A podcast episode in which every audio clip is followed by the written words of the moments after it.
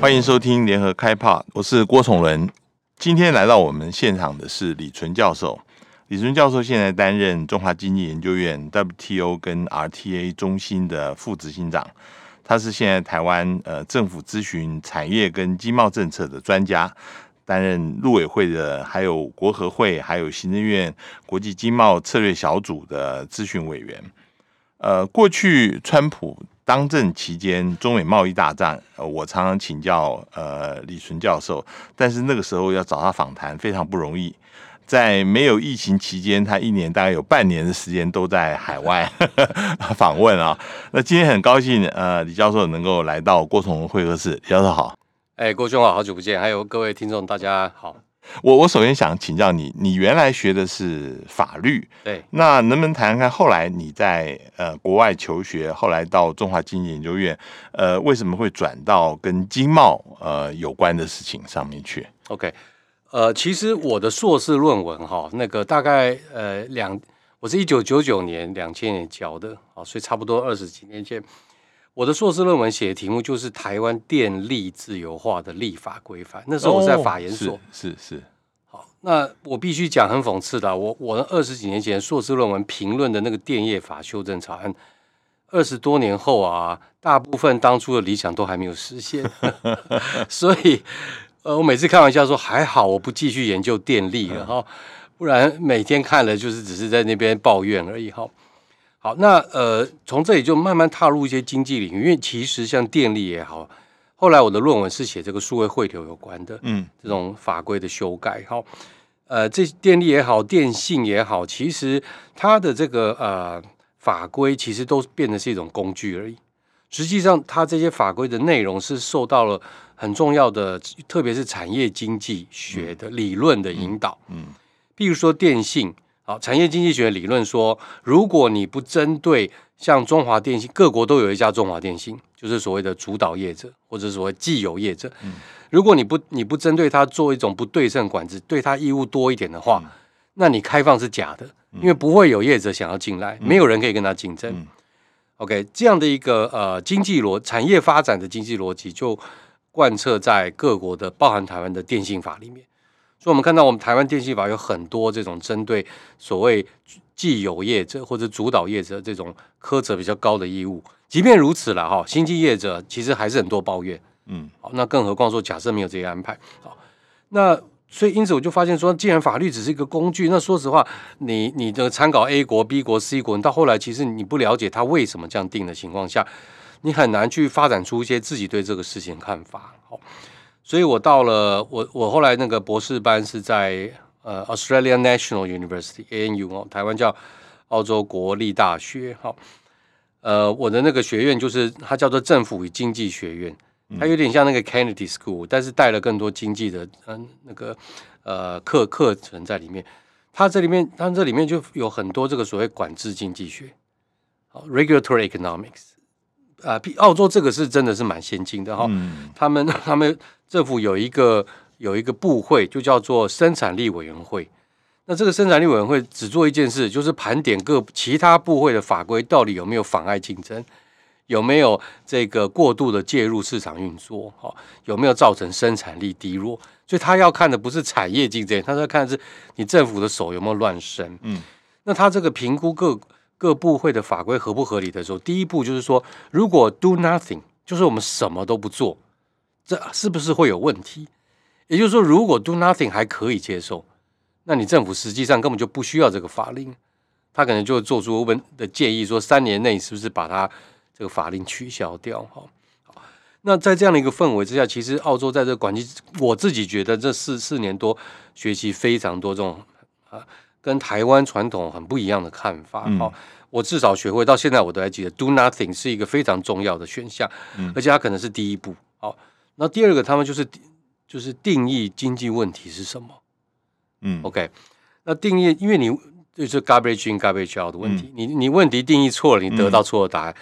所以他们会花很多时间在定义问题。就你到底要处理什么经济问题？嗯、这个经济问题一定要政府才有办法做吗？市场做不到吗？嗯、民间没有办法达到效果？好，我我觉得我学的很多是这种方法论，是这种思考逻辑。好，那呃，好，这这是我在澳洲学，那怎么会到 WTO 来呢？哈，因为 WTO 是一个推动自由化的一个很重要的国际组织。那因此，我的呃论，特别是开始写论文的时候，跟着我们指导教授还有很多团队在做一些帮东协做一些研究哈。那些研究的方法就是他定了一些指标，譬如说，诶，海运你要开，你消你要消除这个，你要允许这个啊，那这样的一个国家的海运制度，我们说是符合所谓现代化国家的标准，所以它有一个所谓 benchmarking。那我们就是做十国的比较，嗯，好，那问题来，人家会质疑说，你这个 benchmark 是对的嘛？为什么是、嗯嗯、为什么是 A B C 不是 X Y Z 嘛？哈，所以其实那个部分就讨论非常多哈、嗯。好，那这里面有非常多跟 WTO 有关的议题，譬如说 WTO 说是不是各国都可以移除对投资 外人的限投资的限制？好，那所以某种程度我们也可以说，做这种所谓自由化跨国比较的过程，其实也是在呃。在一个算是 WTO 的思维之下，在做这些事情。我你这样讲，其实呃很有意思，因为呃原来整整个自由经济的一个概念，基本上是政府管的越少越好，也就是你所说的这个管制经济学，它其实政府伸进来要先质疑它是对不对。但是在很多地方，呃，像中国大陆或者以前我们的台湾，认为政府让你在这个行业做生意。才是这个给你一些特权，这个才是基本的，所以这里面是很不一样的一个思维嘛，对不对？没错，完全没错。呃，其实如果我们把两岸拿出来比较了哈，因为台湾无论如何，虽然说实话，台湾介入的有时候还是太多，嗯、我们我们法律只会进场，不会退场，嗯，OK。但是呢，毕竟我们是我们的宪法阐释的非常清楚，就是。就是个人权利，然后财产权，然后经营权、营业权这些都很清楚。所以说，这个我经营什么东西，我要在什么领域赚钱，那是我的权利，不是政府给予我的。嗯，嗯我我们法律上就是政府给你的叫特权。那与生俱来或者说宪法保障叫权利，因为一个权利叫做 right，特权叫 privilege。嗯，right 跟 privilege。特权跟权利最大的差别就是呢，权利受侵犯，绝对捍卫到底。嗯嗯，司法体系要出来救济。嗯嗯啊，没有司法，你还可以上街抗议。嗯，特权是人家恩惠给你的，所以呢，第一个法院是不可以审查的。哦，说今天给你权利，明天把你权利剥夺了，你说，呃，我要去告国家不行，因为这是特权。好，那第二个就是说，这个特权的是一种恩惠嘛，所以他通常讲叫求求的是回报。我今天让你马云的阿里巴巴可以经营到这么大的规模，嗯嗯，嗯，那你要怎么回报党跟国家对你的照顾呢？嗯，嗯好，所以所以这是两个非常不一样的呃思维了哈。那当然，像澳洲、纽西兰，他们说实话，因为没有什么呃，他们自己认为在一个边陲地带，白人，但是又不是跟白人在一起，亚洲人过去他们不认同自己是亚洲了，现在澳纽都觉得都号称他自己亚洲。所以他们在一种边陲地，他们有一种思维，就觉得说，如果我必须要高度的有效率，啊，那我必须高度去落实这些逻这些理论，哈，才是一个竞争力的来源，哈。所以，所以总而言之，对，没有错。其实两岸就是一个很鲜明的对比。台湾还没有做的像澳澳纽这么彻底，但是已经可以凸显出来，呃，这这这两种制度很大的差别。我我今天要来跟你谈的就是今中国大陆最近发生了一个很大的变化，这个变化牵涉到。你刚刚所提到的一个根本上的一个信念啊，呃，一九八五年的时候，那时候邓小平说要让一部分地区先富起来，让一部分的人先富起来。那个时候整个造成了改革开放的一个浪潮。现在我们看到习近平提到的是要共同富裕啊，很多人在讲说这个是对于过去改革开放的一个很大的一个修正。呃，你怎么看这一个宣誓？它跟以前有什么不一样？至少在目前透露出来的讯息上面。好，我们我们可能先呃从这个“共同富裕”这四个字的来源开始哈。呃，很多人尤其是国外的媒体，有时候在解读习近平在呃过去两个礼拜突然做这么重大宣誓，然后就开始一连串的各种这种呃这种所谓措施也好，或者说民间配合捐款这些。这些也好像好像来的很突然哈，嗯，可是实际上共同富裕，呃，在一九八五年，呃，邓小平提出这个所谓先富后富理论的时候，就一区一部分人先富，一部分地区先富，这个理论的那个当下，他就已经提出了说，最终是要追求共同富裕，所以先富要带后富。他说这是一个义务。好，那只不过在做法上，在先后顺序上，好，呃，就是说中国的很多的这种呃生产力的分配啊，经济结构都还没有办法支持同时间的共同富裕，所以他用这个所谓先富带后富的这个呃政策逻辑。好。但是无论如何，先富后富理论也在追求的也是共同富裕，所以它不是一个新的概念。从邓小平 开始一路走来，其实，在每即即便是在江泽民，哦，甚至在胡锦涛时代，他们都有提过共同富裕，只不过那时候没有呃比较具体的政策去接上这个宣誓，嗯，所以它久而久之就变成一个口号。那我们到了这个习近习近平，其实在呃，不同的场合都有提过类似的概念，可是没有也呃，在这之前也没有好像很具体的政策配套了哈。那就我觉得，我看这说实话，我也是后知后觉了哈。习近平讲了之后，我就在想说，这绝对不可能是突然石头里蹦出来的概念，所以就回去查。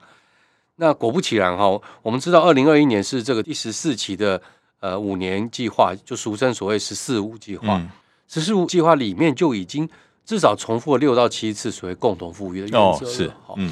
而且里面很具体的说要要在浙江推动所谓共同富裕示范区，嗯，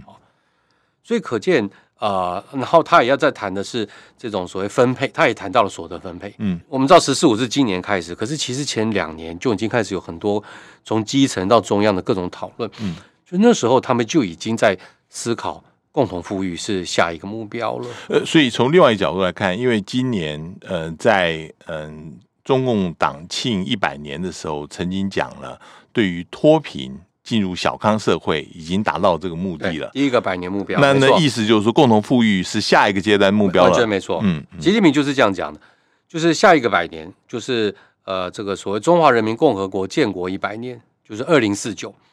他在这个至少在经济发展目标上，就是要。要这个达到呃至少呃某一种层次的共同富裕效果，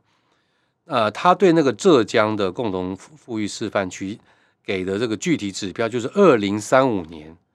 浙江要达到所谓呃或者说至少要接近已开已发达经济体的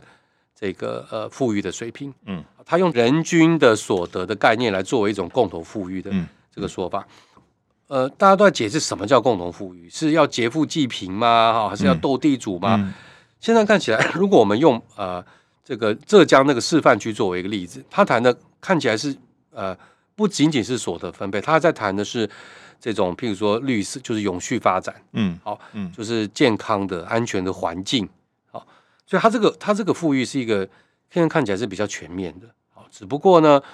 呃，真。呃，比较扭曲、比较严重的问题其实是所得分配，嗯啊，然后其实它它背后还有另外一个问题，就是社会阶级流动性越来越吃力。这个是呃，譬如说共同富裕六个共同目标里面，现在最困难的部分，嗯，好，所以呃，而且它也会对呃，特别像台湾或西方世界比较关心的所谓市场啊，或者包含了股市。会造成比较大波动的项目，所以，所以现在所有的视野都在看说，那他要怎么样？所谓取缔不不合理的所得，嗯嗯、要怎么样重新分配？这个事情其实大家马上看到的是，呃，不是要怎么样促进共同分配，是看到的是打富。这个是最明显的现象。从去年年底以来，似乎针对阿里巴巴、对于腾讯、对于补教业者，乃至于现在游戏业者，现在目前呃，凡是够大的企业，尤其是网络 Internet base 的哈，呃，现在大陆似乎下手绝不手软，呃，美其名说是要取缔垄断，要加强管控，但是这个是不是跟共同富裕又有相关性呢？现现在看起来一连串的事件，好看起来都有跟这个呃达到共同富裕目标是有关联的，有些比较直接，譬如说那个补教业，补教业看起来是一个促进呃阶级流动一个非常重要手段，意思就是说，应该不是 不是说补教，而是说呃一个被严重扭曲、高度呃造成这种因为贫富因为所得的差距，就有钱的人才能教育资源，对，比得起习，对，简单的说是这样的。是一个呃，就是抑制或者有害于阶级流动一个非常重要因素。同样的逻辑是不是也打学区房也是同样的道理？哇，这这这完全没错，逻辑是一模一样的。嗯，他们最近陆陆续续就开始有学者出来了嘛，好，谈的就是这个共同富裕，一个是一个是这个呃很重要的概念叫做呃，就是要建立一个比较完整的社会流动的体系。那这里面除了健保以外，另外一个就是教育。嗯，好。他们认为说，这种呃这种暴力暴富的阶段已经失去了，已经过去了。现在要追求应该是透过个人的知识、技能、专业技术，好来这个创造财富的阶段了哈。嗯，那现在我们知道中国的补教业实在是很夸张啊。这某种程度你也可以理解为什么他们现在要出手了。那个就是追逐高，就是比资本主义还资本主义。我们早就听过什么。从幼儿园就开始，什么三十万人民币还要塞钱，三十万是学费，还要再塞捐给学校三十万，啊要住校啊，那种什么全美语化这个那个，那这个就是呃，就是他们现在谈的，就是说抑制了，就是让有钱人更有钱，好，那穷人永远无法翻身，一个重要的因素。嗯，那过去台湾也很很。很骄傲的认为说，我们的譬如说联考制度是这个社会阶级翻滚的很重要因素嘛。好，看起来他们现在走到这样的一个嗯一个瓶颈，然后然后这个这几天那个艺人嗯，好就是炒作什么逃税啦、造谣，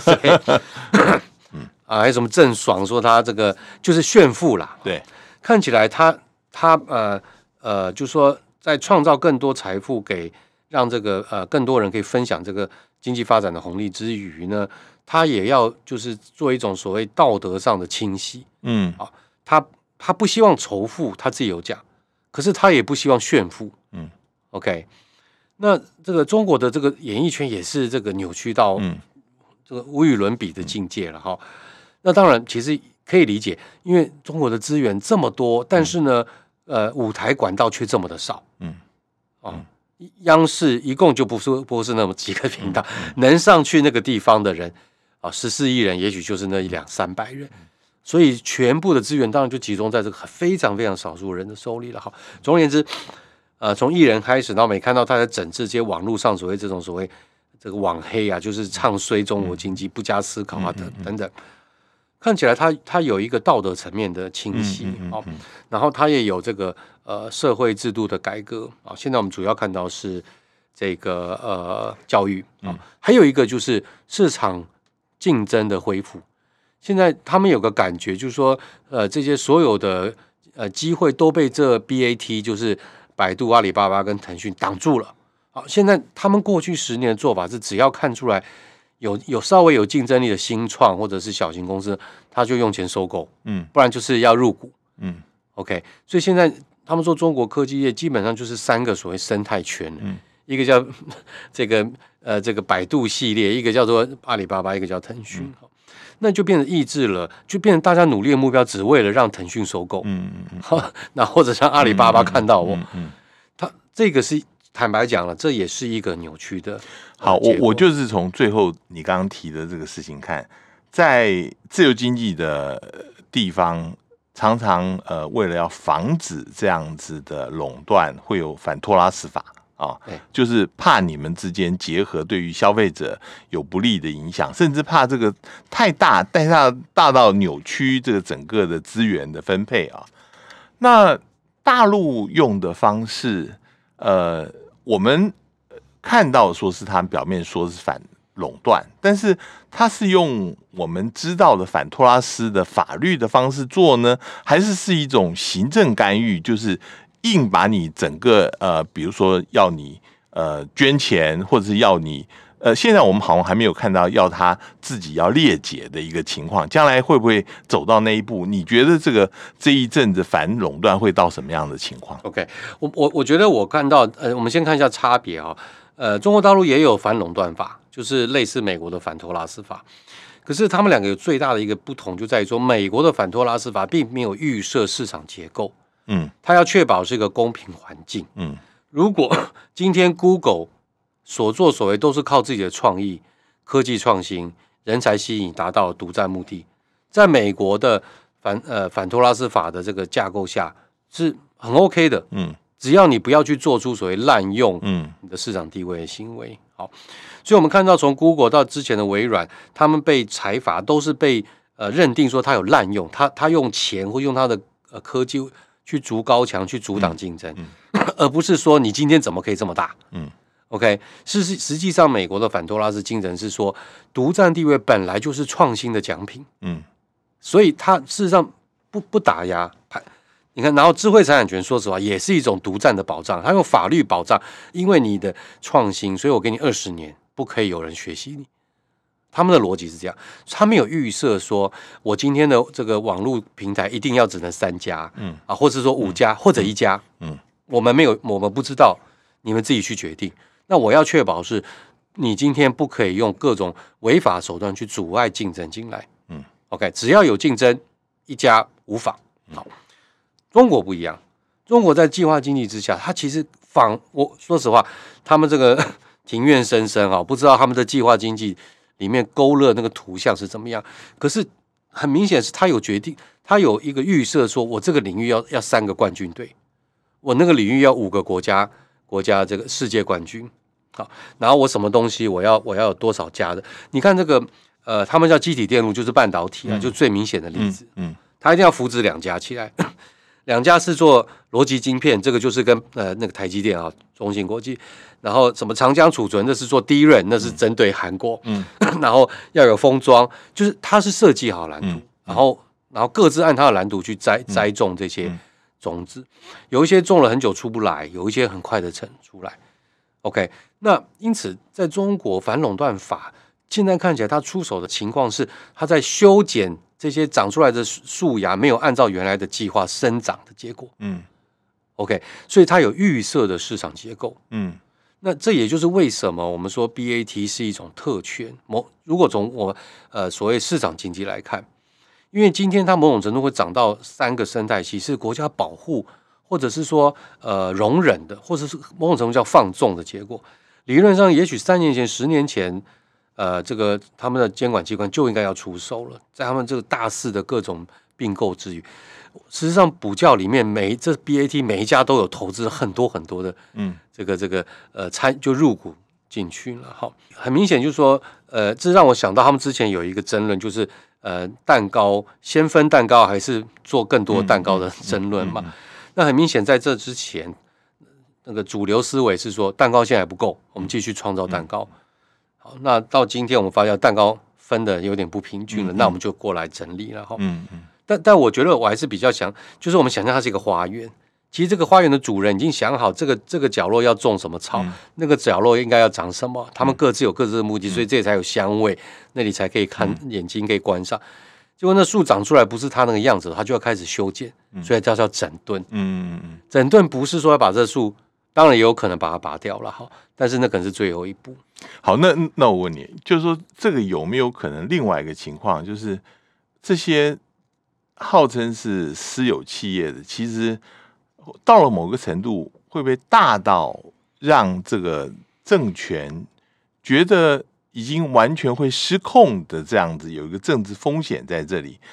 我我想，呃，在七月呃初，就是六月底的时候，滴滴出行要硬要在美国上市这个事情，其实呃很多人也都看到这个呃对于大陆来讲是一个蛮大的一个刺激的。如果说滴滴它的所有的 data，它的大数据，如果将来呃借着这个方式，他们至少大陆是这样说的，流到外面去的话，这是一个非常危险的情况，所以。最近，呃，《Financial Times》有一个报道说，现在要滴滴要要把它的有部分股份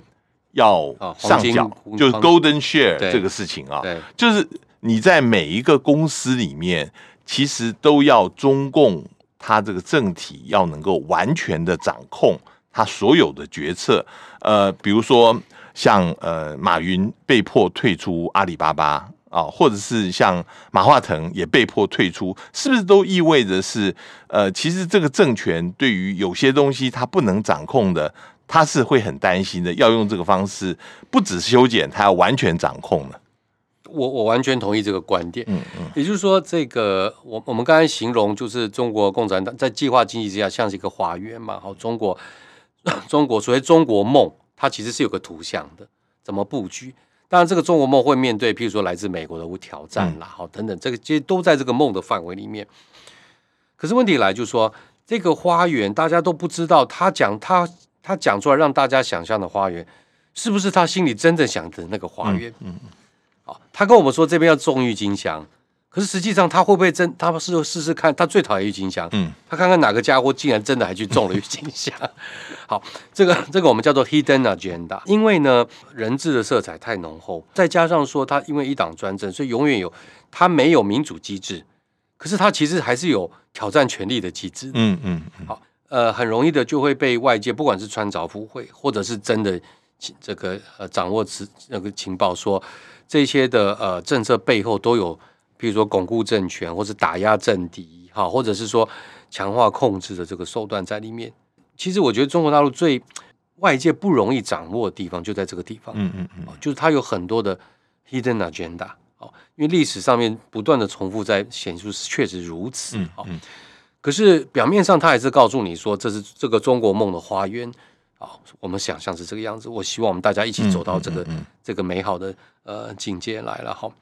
譬如说这个呃呃 Golden Share 啊，这个在呃过去西方世界民营化的过程里是非常有名的一个机制。好，那他在谈的，就像英国、纽西兰、澳洲都有使用 Golden Share。这个 Golden Share 是因为这些公司企业本来是国营企业，譬如说英国航空，或是说这个澳洲电力。那他现在政府要退场，民间要接手，那社会会担心，嗯，说这个适合那么资本主义吗？所以他留了一股。是可以做 veto 有否决权的部分，否决权，嗯，来确保所谓公共利益，嗯，OK。不过它西现在 Golden Share 全部都取消了，嗯、现在已经没有，因为它其实是一个民呃公营事业转型到民营化过程的一个特殊设计。好，那现在中国的 Golden Share 是倒过来，倒过来是民营企业做的太好，我现在要不我要参与你的，呃，应该这样讲，我要确保你的私私人的决定跟我。这个公共的决定是相同的，我我们姑且就先认为说，党跟国家是一个代表公共利益了哈。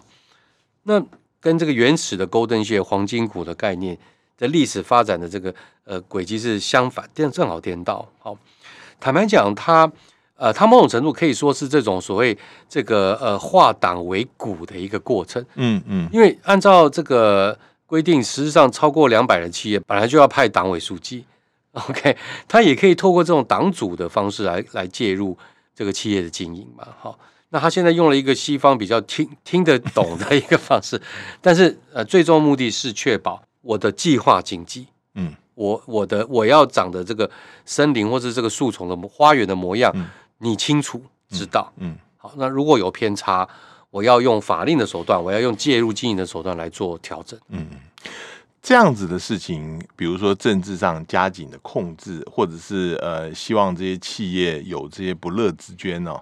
这个会对于中国大陆这些企业的创新啊，或者是它的生产力，这会造成什么样子的影响？长远来看，中美在这个科技或经济对抗的时候，就已经有很多，包含自己呃大陆内部的一些学者就主张说，中国未来。竞争力哈，如果呃不做一些比较大的体制改革，是很难跟美国相互比较。嗯、他们在谈的当然是从教育上面在谈。嗯，嗯那计划经济的问题就在说，就是有一群人计划好了，所以他不鼓励你去跳过这个我计划好的花园里面，嗯、花园里面告诉我说日日式花园也不错，嗯嗯啊，或者什么英式什么玫瑰园也 OK，他不喜欢这个情况，因为会乱。那这。我用这个形容，大家大概可以想象，创新在本质上跟计划经济是有很多地方是抵触的。OK，你可以创新，但是在我画好这个花园蓝图里去创新，但是你不要去挑战这个这个蓝图。OK，那也就是说它是有界限的。界限掌握的好的人一帆风顺，我们也看到有些界限掌的掌握的不好的人，现在可能就纷纷落马。嗯。那这一点其实对呃，我我觉得中国大陆自己也意识到，但是他现在没有什么替代的方式来、嗯、来，当然就是在花园里面尽量鼓励创新，嗯，好，除非真的很严峻的撞到墙了，发呃进入到一个发展的瓶颈，然后再看，目前还没有到嗯那个情况，嗯，像您刚才讲那个乐捐啊，你你看这几天腾讯的创办人说他要捐一千亿 啊，问题来就是说。我我现在不确定是他自己的钱还是腾讯的钱。嗯、我们不要忘，腾讯有董事会是有股东的。对，对股东说这些钱一千亿本来应该你要分配给我的，你现在拿去捐了，我不同意啊。那当然，腾讯一定会告知股东啦，说不捐啊，以后更多，哈、嗯，相信我之类。他那是他要去说服过。嗯、总而言之，就是说这是一个呃非常呃就是体制外的一个所谓所得分配的方式了哈。嗯嗯那这就回到那，我觉得计划经济最大的问题就是它的人治色彩太浓，会导致说，诶，这个大家会去揣测这个这个做法，嗯、那这揣测过程就有扭曲了。好、嗯，那第二个就是它可以隐藏很多呃所谓台面下的目的在里面。还有一个我觉得最麻烦就是说，你没有办法确保政策的一致性，就是说未来的执政者他会不会有不同的阐释？嗯，他会不会他打着所谓共同富裕的名号？可是他做的方式完全不一样，嗯，那那这个当然就会有很多的呃问题出现。我们现在讲的大概都是政府跟这些企业之间的互动啊，呃，从另外一个角度来看，这样子的打富或者是要求共同富裕，是不是真的受到一般人的支持？这我这我的问题就是说。呃，是不是大陆已经贫富不均到，就是如果这样子做，呃，反而会赢得呃大家对这个政策的拥护？还是说，呃，其实并不是呃这个贫富不均有到的程度，而是大陆呃因为这个四四九年以后，其实一直有这样子，比如说呃这个分田地打富豪的这样子的心态，呃，其实也看不得。有一些人，他们真的会富起来，所以其实没有这么贫富不均，但是也都举手呃称赞这个政策的好呢。我我觉得呃，绝大部分的社会，只要想到财富重分配的政策，应该都会获得支持，因为毕竟在大部分的社会里面，贫富不均的问题只只是随着时间变得严重而已。嗯我们看到之前这个法国这些作家，台湾现在在收集所谓用不要用什么五分位嘛，用二十分位，或是用一百分位来看那个财富的那个分配，或是说两百年的那个财富的变化，你就会发现，其实那个两极化的趋势是一直在恶化当中的，包含台湾。坦白讲，台湾还算是一个台湾现在问题就是说，可能譬如说台北好问题比较严重哈。那我们看到中国这个这个四十年来经济高度发展。特别是在所谓一部分人富起来这个原则之下，确实造成了我我必须讲我的感受比台北比比台湾更为严重这种贫富的落差。呃，我们不要看那个北京、上海、什么深圳、广州这种这种大城市，我们光看福建。呃，如果各位看了地图，知道福建隔了一个武夷山，后面就是江西。那你去随便找各种资料，你就会发现福建的人均所得。大概是江西的一倍，嗯，OK，那福建当然就是所我们所谓的沿海省份啦。福建再往北走就是浙江，啊，浙江再往走就是江苏，这三个省份的这个啊平均所得，可能已经就是按照世界银行定义的已开发国家接近了，嗯、超过了大概一万三美金以上了，好、嗯，最少。那可是我们逐渐往内陆走，你就会发现那个落差可能是三倍、五倍之多了哈。嗯、呃，我这边 Google 呃那个 Wiki 上面有一个人做了一个表，他说北京的这个平均购买力，如果用那个购买力评价 PPP 来计算，已经超过四万美金。台湾是五万五了，嗯，全国平均哈，已经四万了。可是有一些省份大概只有一万一，甚至还不止不到。OK，那那这个就我们这只是这是人均哦。我们还要知道，在北京可能有一堆人是四十万，我们在讲是平均四万，但是可能里面有四十万、四百万，嗯，都有可能。嗯、好，那关键来就这些人又特别的不就特别的爱炫耀，生怕别人不知道，嗯，他他是四十万的这个购买力，所以就会呃导致就是说那种至少在感受上有点像我们那个体感温度，嗯，在感觉上贫富的差距是越来越严重。嗯，第二个。就是这个，我我之前很喜欢，我觉得中国有个问题，就是因为它的那个社会制度、社会支持制度不到位，所以像呃健康保险，嗯，尤其是像农保，那个农保的自付涵盖率非常非常低哈，所以农民很容易什么农很容易就是所谓因病转贫，嗯，他已经摆脱了贫穷进入小康，嗯，可他很可能因为家族里面一场大病，又回到了贫穷的阶段，嗯，因病转贫这个问题是持续存在的，嗯，那像这些都会导致这，然后再加上我们讲教育，好，大家看这个有钱人玩的那种教育的模式，那个就是根本就是做梦也没办法梦到的那个境界，就会我觉得会有更多这种这种所谓呃暴，就是 resentment，就是就是不满，嗯。那这这这也我觉得也反映出为什么他此时此刻必须要做这种嗯嗯，嗯。这种整顿，然后至少要在感受上感觉政府有就是 do something 来、嗯、来来改善这个问题了。嗯，嗯当然 again 就是刚才那郭兄讲了，那个马云也不是那么讨喜嘛，哈，利用这个机会顺便也把这几个老大自以为是哈富可敌国，顺便整顿一下，嗯，告诉他们说你不要去乱想花园，花园是我想的，其他你可以好好干。都都都，我觉得是混杂着很多重的这个呃手段在里面的，但是民意的支持，我相信是存在的。我我的比较好奇就是说，嗯，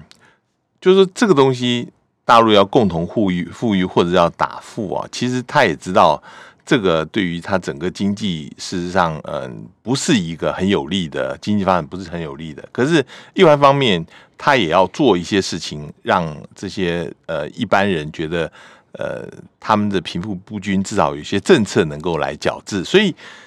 这是一个暂时性的措措施呢，还是这个是一个可持续的东西？我为什么这样问？主要是，呃，习近平上来以后，他打贪，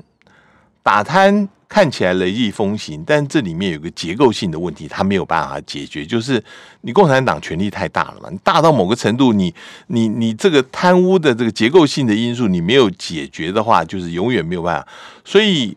你富人他可能永远是要存在在这个社会里面。你即使把这一批富人像马云把他打下去了，你你还是有别的富人会起来。所以这个问题。呃，除非真的能够全部都能够大家都富裕了，但是这个看起来又是蛮遥不可及的。所以你怎么样评估这个政策？我觉得这个目标是一个呃，会是一个比较长期的方向。那可是现在大家最呃呃有所保留或是担心的，其实是他的手段。嗯，哦，譬如说习近平一定要在二十大以前做出一点成绩出来。嗯。嗯那这个就会用很激烈的手段，譬如说教育的翻转，那可能是一世代、两世代的人才有办法看到效果。可他要在两年内达到效果，那绝对不是从教育下手，那绝对是从打富下手。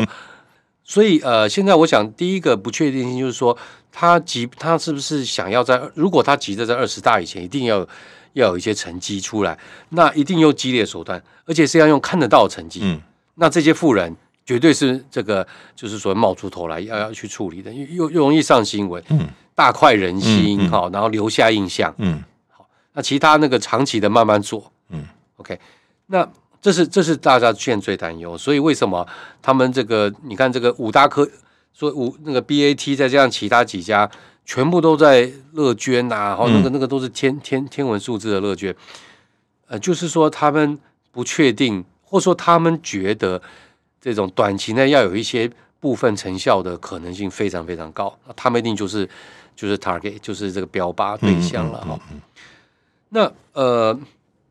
第二个就是说我我完全同意您刚才讲的那个结构问题不改啊，是不是真的能够达到那个目的会有问题哈？我们还是回到那个花园理论，就是有有有大园丁、中园丁、小园丁、小小园丁，那这些人呢？呃，对那个花园的了解应该都比外面来的多。嗯嗯嗯。那所以想要透过掌握这个计划经济的未来蓝图来这，比如说盈利或发财的人，就就必须要去找到那个小小园丁、嗯、小园丁、大园丁。嗯嗯、那这些人非常非常少，那很多人要找他们。嗯。所以，所以就像您讲，贿赂是好像是呃很难避免的。嗯。这就好，这就我觉得像那个中央电视台是最明显的例子。嗯嗯，上台的机会这么少，然后 每一个舞蹈班都有一百人，然后有可能有一万个的舞蹈班，那谁可以上春晚？嗯，OK，那最后当然就是红包或者其他各种各样的方式决定了哈。所以就他们讲的最有名名言，就没有人想喜欢插队。嗯，啊，插队是因为不知道下班车什么时候来。OK，所以。呃，在他达到，当然，他们想我我在想象他们想象那个境界，就是那个所谓共同富裕的世界，或者是共同富裕富裕的花园里，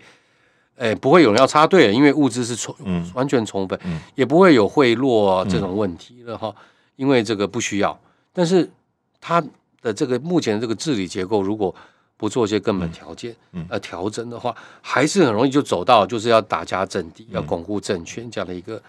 呃结果。打贪大家都拍手，嗯，可是有很多解释，他其实打的都是敌人。好，那有一群新的新贵起来，还是贪污问题并没有真的解决。好，呃，所以好回来就是说我我看起来他是一路走来三四十年来，不不同的共产党领导人都要追求的一个境界。可是呢，呃，他可能手段或是呃做法都不一样。更重要的是，他能不能够成为一个长期的，嗯，在他所谓的二零四九第二个百年，嗯，达成的目的，好，大家都有很大的问号。嗯，但最终二零四九他一定会宣布达成，嗯，因为定义权也在他手里。对对，有无达成，对，是由他来定义的。对，我最后呃加一个问题，就是说，嗯，也有人提到，就是。不只是他希望能够呃要共同富裕，同时呃也有人说到这跟外部的环境也有关系，就是呃现在整个中国的经济呃它要往回收，主要是要收到变成一个暂时经济的一个体系，主要是因应未来跟美国的贸易战跟货币战，呃用这个方式然后重新的巩固。呃，这个经济跟这个政权之间的关系，这个外部因素会在嗯、呃、老共或者习近平的思考里面吗？我我相信绝对有，嗯，就说这个，嗯，刚才提我们前面前面提到经济冲击吧，那我刚才是间接的 谈到我的观察，就是说，如果他要在短期之内有出有一些成效，那经济的冲击当然就会相对就会变高，嗯，好、嗯，因为就是这个手段太激烈，好，呃。那经济冲击另外一个来源，其实反而就是现在我们谈到这个外部因素。嗯，其实这个拜登政府上来之后，我们可以看到，不但没有缓和，而且还在加速脱钩。嗯，从半导体到这个呃电池，哈，它现在盘点的几个所谓供关键供应链，除了半导体以外，其他都跟中国大陆有关。嗯，那它的结论都是要降低对中国的依赖。嗯，好，然后这个国会在推动几个法案。也在鼓吹这个，就算你不是关键产品，我也希望你这个供应要多元，不要世界工厂。我们这样讲好了，受到了呃原来这个把它当工厂的国家很大的一个呃质疑。好，所以这这个外部的环境之下，这个呃他在此时此刻去推动共同富裕目标，而且呃说实话，并不是呃他们本质上并不是直接冲突。但是呢，他用如果他用的手段是我们刚才讲会造成经济很剧烈的波动，嗯的这种情况下，如果再加上美国的或者甚至现在欧盟、日本这种所谓某种程度围堵的这个情势之下，嗯，嗯我我是有点担心他的这个经济的抗压性哦，嗯嗯、能不能够能不能够抵挡得过？嗯。所以，从从这角度，美国应该应该是蛮支持中国在推动这个 这个共同富裕政策。不过，嗯，怎么讲？从台湾角度，我们不希望中国太快的，就是就是不要有太大的震动，因为中国的震动对大家都不是好事。但是，呃，也有人期待着台商能够回来投资，然后把大陆生产的能够移到台湾这边来啊，不是吗？是是是，呃。我我相信台商会这样做，因为其实说实话，虽然四十年后啊，台商基本上很大一块都还是所谓美系供应链的一环。嗯嗯、我们看那个电子五哥或电子十十雄好了，他们当然有部分在替那个呃陆籍企业代工，但绝大部分都还是美美国的呃代那个那品牌的代工了，只不过生产基地迁到中国而已。嗯，OK，所以当那个美系的呃这种品牌商受到他政府的压力，或者是萝卜或棍子也好，开始要移砖的时候，当然这个整个的供应链就会开始跟着走。嗯，简单说，很多决策并不是台北做的，嗯、也不是北京，可能、嗯、可能是在加州，嗯、可能是在华府做，真的哈。那呃，可是也有越来越多台商希望能够跟留大陆，把中国当成他的，就是那些内需市场当成他的这个这个对象。那我看起来共同富裕，我觉得有挑战，但是也有机会。嗯，共同富裕之下包含了。呃，限制资本的无序扩张啦，然后反垄断啦，嗯、然后这个呃，促进这个就是呃，提高所得啦，提高消费，其实都是有助于内需市场成长。就是把饼做大的概念。嗯、那对这个想要深耕呃大陆市场的这个台上来说，当然是一个我觉得是一个好消息。嗯，好。那当然呃，他们面对挑战就是说手段会不会太激烈？好，嗯、那波动会不会太大？那不确定性呃太高？那这些其实都也又又又会抵消掉这些所谓正面发展。嗯，那在当然最后再加上就是说。这个美欧到底最后，嗯，这种不断的这种跟中国的这种互动，呃，应该说对抗的往来，对那个中国经济未来的呃影响是什么了哈？所以总而言之，我我不并不是全然悲观了，嗯嗯，那也可以理解中国为什么在这个做这个事，嗯、但是我觉得比较麻烦就是第一个，它背后隐藏的目的有没有什么别的？嗯，好，那第二个，它到它会用什么手段？嗯、这几个会让大家感到最困扰的。非常谢谢李纯教授今天呃跟我们来谈呃大陆的共同富裕，他后面的一些想法，谢谢，谢谢，谢谢大家。谢谢。网搜寻 VIP 大 U 点 .com 到联合报数位版看更多精彩的报道。